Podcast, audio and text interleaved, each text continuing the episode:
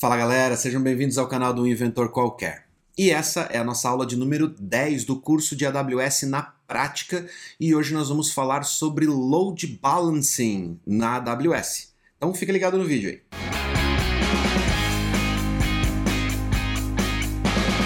Se você perdeu, na aula passada a gente publicou a nossa primeira aplicação numa instância EC2 dentro da AWS.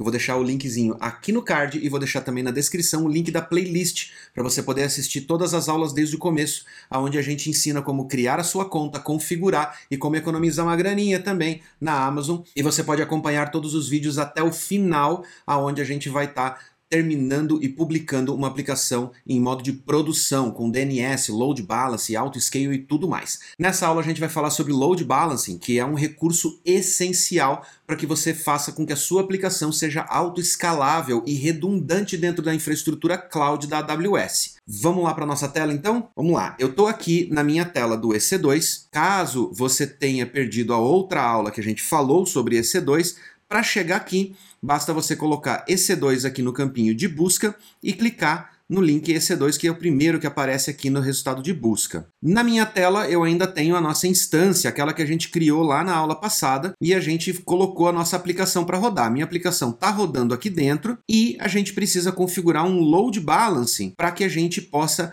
ir para o próximo passo, que é o auto-scaling, que é quando a gente vai deixar a nossa aplicação subindo elasticamente crescendo ou diminuindo de infraestrutura conforme for necessário. No load balancing, para quem não sabe o que é um load balancing, um load balancing basicamente é uma máquina ou um serviço, no caso da AWS, mas um load balancing pode ser configurado através de outros tipos de serviços, como o Nginx, por exemplo, que é um dos servidores web mais utilizados no mundo, principalmente por grandes corporações que precisam de performance. Ele é muito simples de configurar, ele é fácil de utilizar e super leve, dando alta performance para sua aplicação. Estou eu aqui fazendo jabá para o Nginx. Mas vamos lá. Uma outra plataforma que é desenvolvida em cima do Nginx é o Kong. O Kong é um API Gateway. É uma plataforma que é desenvolvida especificamente para interfacear APIs, ou seja, você pode ter várias APIs ou vários microserviços dentro da sua infraestrutura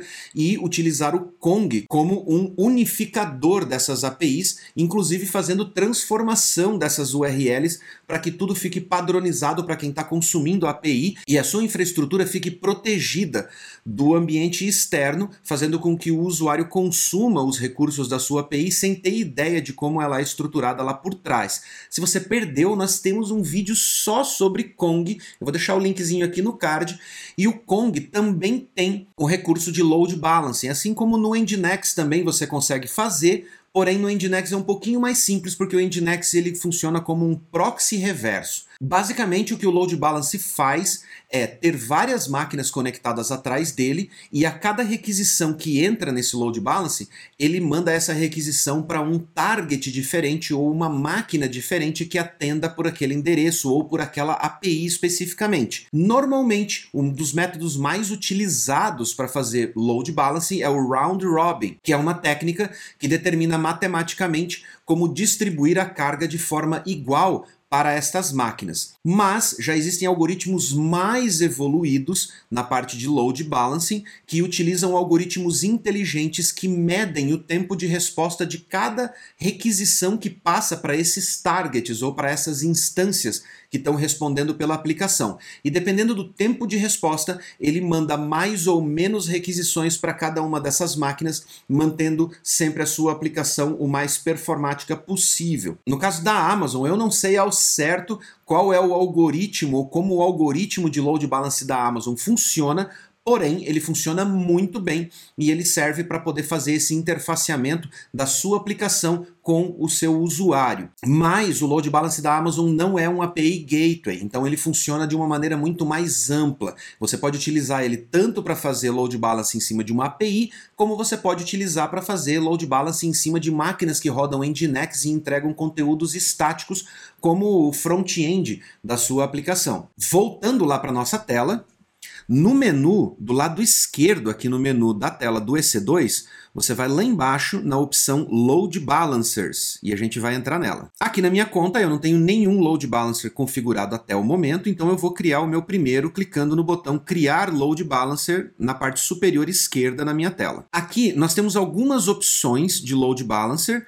uma delas é o load balancer HTTP e HTTPS, a outra é o load balancer TCP, TLS, UDP, o gateway load balancer, que é por IP, e o classic load balancer, que é um load balancer mais antigo que utilizava HTTP e TCP no mesmo load balancer. A diferença básica entre esses três modelos principais, eu não vou nem entrar no Classic porque provavelmente ele vai ser descontinuado em breve, mas a diferença básica desses três modelos é que no primeiro modelo você vai fazer load balancing especificamente para aplicações que utilizam protocolo HTTP. Então, APIs, é, entrega de conteúdo estático, coisas desse tipo. Na segunda opção, que é a TCP Você vai utilizar para aplicações que precisam de um recurso de mais baixo nível, ou seja, que vão trafegar dados através de protocolo TCP diretamente, como por exemplo conexões via socket ou mesmo integrações entre aplicações que utilizam um protocolo proprietário que rode por cima do TCP. Então o HTTP já não vai suprir essa sua necessidade,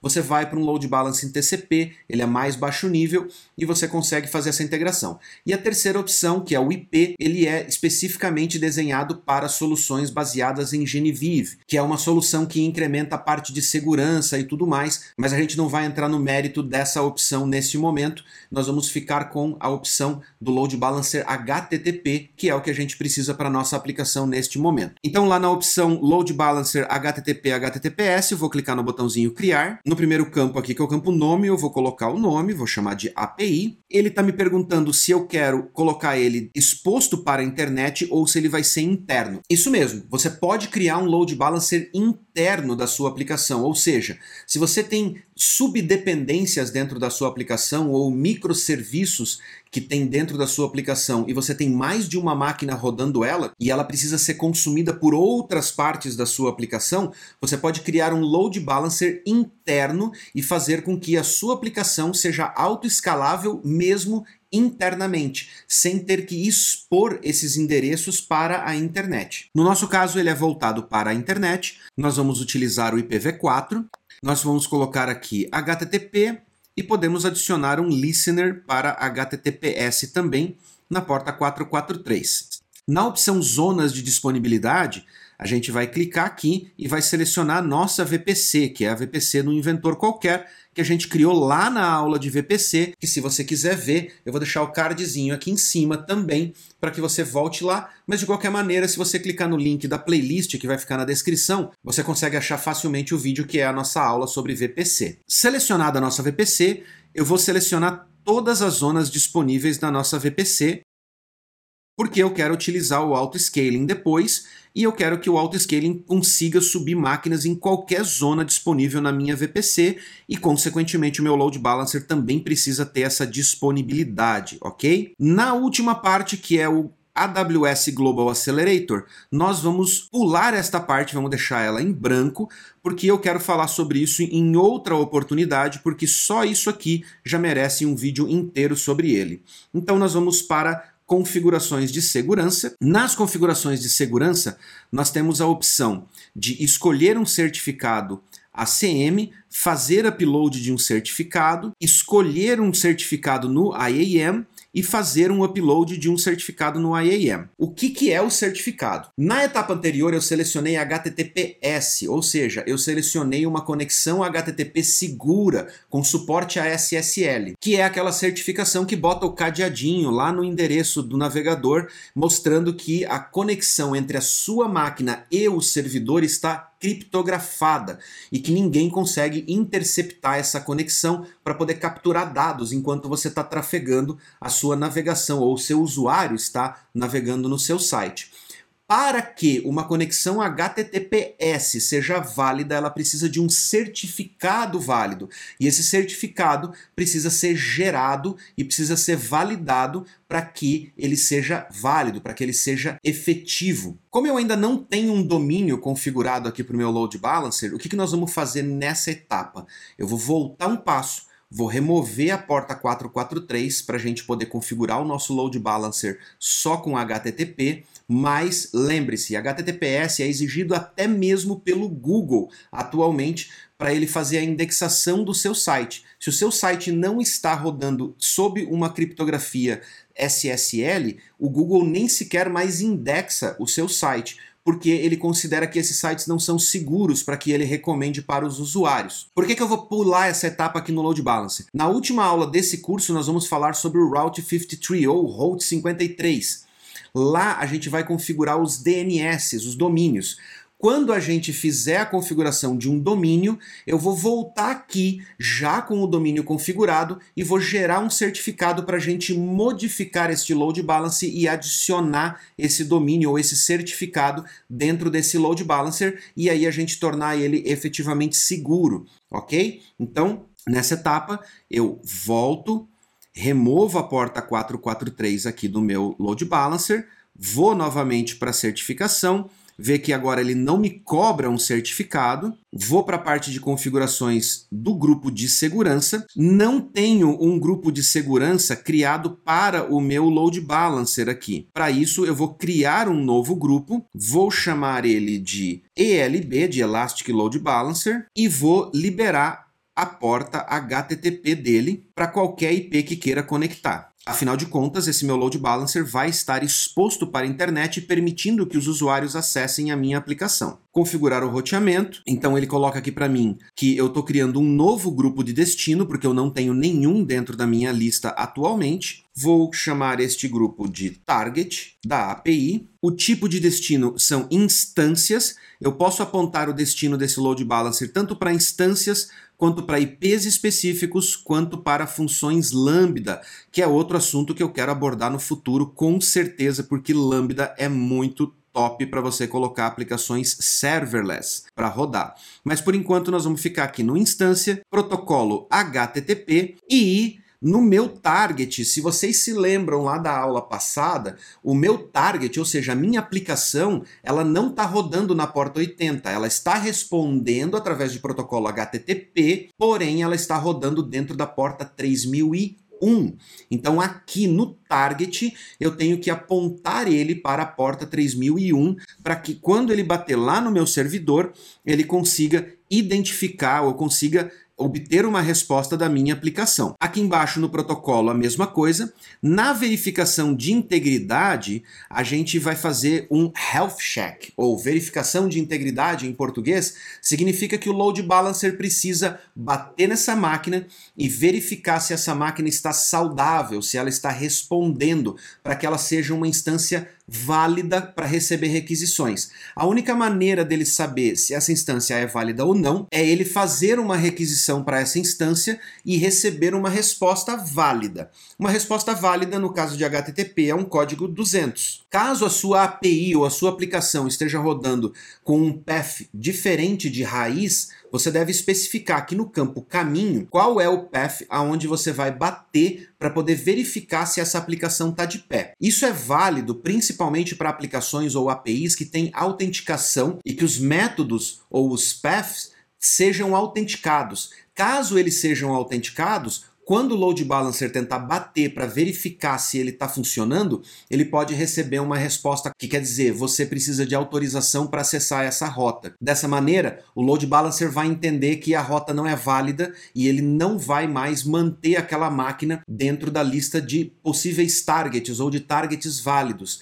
Então, se você tem uma API onde todos os métodos são privados ou todos os métodos são autenticados, você precisa criar pelo menos um método que seja padrão para verificação de saúde dessa máquina, ou seja, para fazer o health check, para que o load balancer consiga bater nela sem precisar de autenticação e verificar se o código que está retornando é um código 200 e assim o load balancer saber que essa máquina pode continuar recebendo requisições. No nosso caso, todos os nossos métodos estão abertos, então eu vou manter ele nesse formato aqui, que é o, o root, e nós vamos para o registrar destinos. Aqui no registrar destinos, a gente já tem aqui embaixo as instâncias que a gente tem rodando validadas aqui embaixo, já estão listadas aqui embaixo. Então, eu só vou marcar ela aqui do lado, vou adicionar ao registro, ela foi aqui para cima e Next Análise. Reviso todos os dados do meu load balancer para ter certeza de que está tudo ok. Feita a revisão,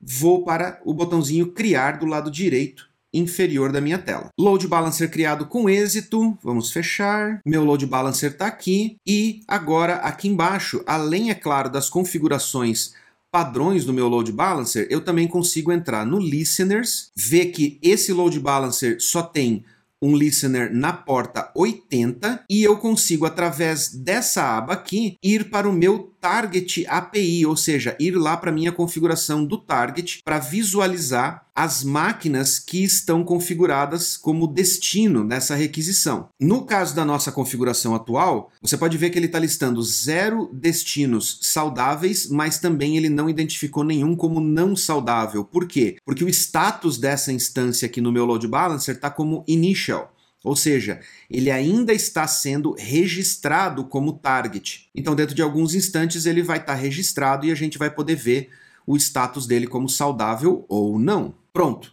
Agora ele atualizou e mostrou como não saudável. O que, que significa isso? Significa que o nosso load balancer não está sendo capaz de acessar a nossa instância da API. E este é um problema básico, é um problema recorrente quando você está tentando levantar a infraestrutura. E é muito simples de você debugar esse problema quando você se deparar com ele aí dentro da sua infraestrutura. O primeiro passo é você validar se a máquina realmente está respondendo ou não. Então, primeiro passo, vamos para o menu esquerdo no item Instâncias, clicamos sobre a nossa API, copiamos o IP e abrimos uma nova aba colocando o IP dois pontos 3001, que é o mesmo endereço que a gente utilizou para acessar lá na aula passada dessa aplicação barra Explorer. Pronto, a minha aplicação está saudável, significa que algo está acontecendo entre o load balancer e a minha aplicação. Ah, mas espera aí, Olha só isso. Lembram que lá na aula de VPC nós configuramos grupos de segurança e nós falamos como os grupos de segurança eles são isolados por padrão e eles bloqueiam acesso vindos de todos os lados por padrão e é só você liberando esses acessos especificamente é que você vai conseguir fazer com que uma máquina de um determinado grupo de segurança consiga acessar outra. Lembram dessa parte? Ótimo.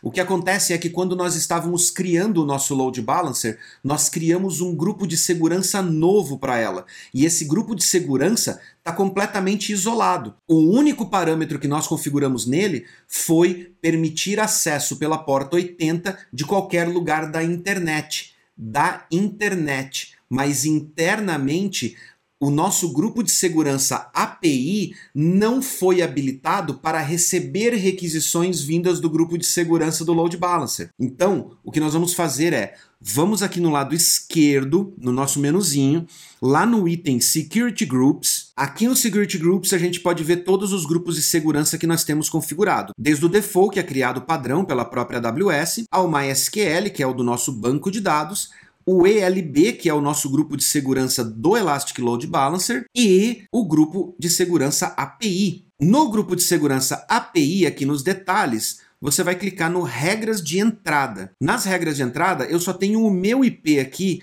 listado como autorizado para acessar as portas 22, 3001 e 443. Vou adicionar uma nova regra, selecionar TCP personalizado, porque se eu selecionar qualquer protocolo pronto, ele vai trazer uma porta pré-determinada.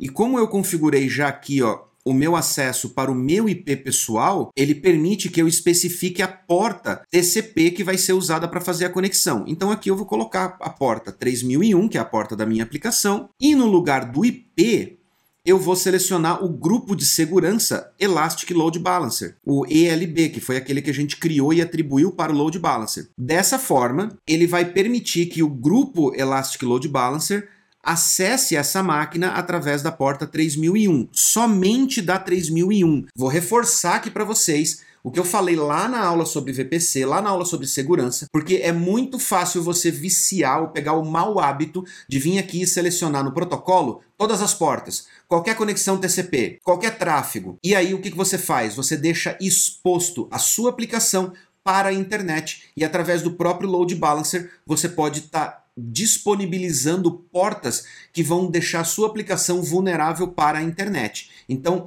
sempre especifique exatamente e somente as portas que você precisa acessar. A exemplo aqui, eu vou remover essa porta 443 porque a gente não está utilizando ela e eu vou adicionar uma descriçãozinha aqui do lado com o meu nome para eu lembrar que esses IPs aqui são meus. Salvo as regras, salvo, agora eu volto lá no menuzinho da esquerda, lá embaixo, aonde a gente tem o balanceamento de carga no item Load Balancer e a gente tem o item grupo de destino. E a gente vai entrar no grupo de destino direto. Aqui eu estou com meus grupos de destino.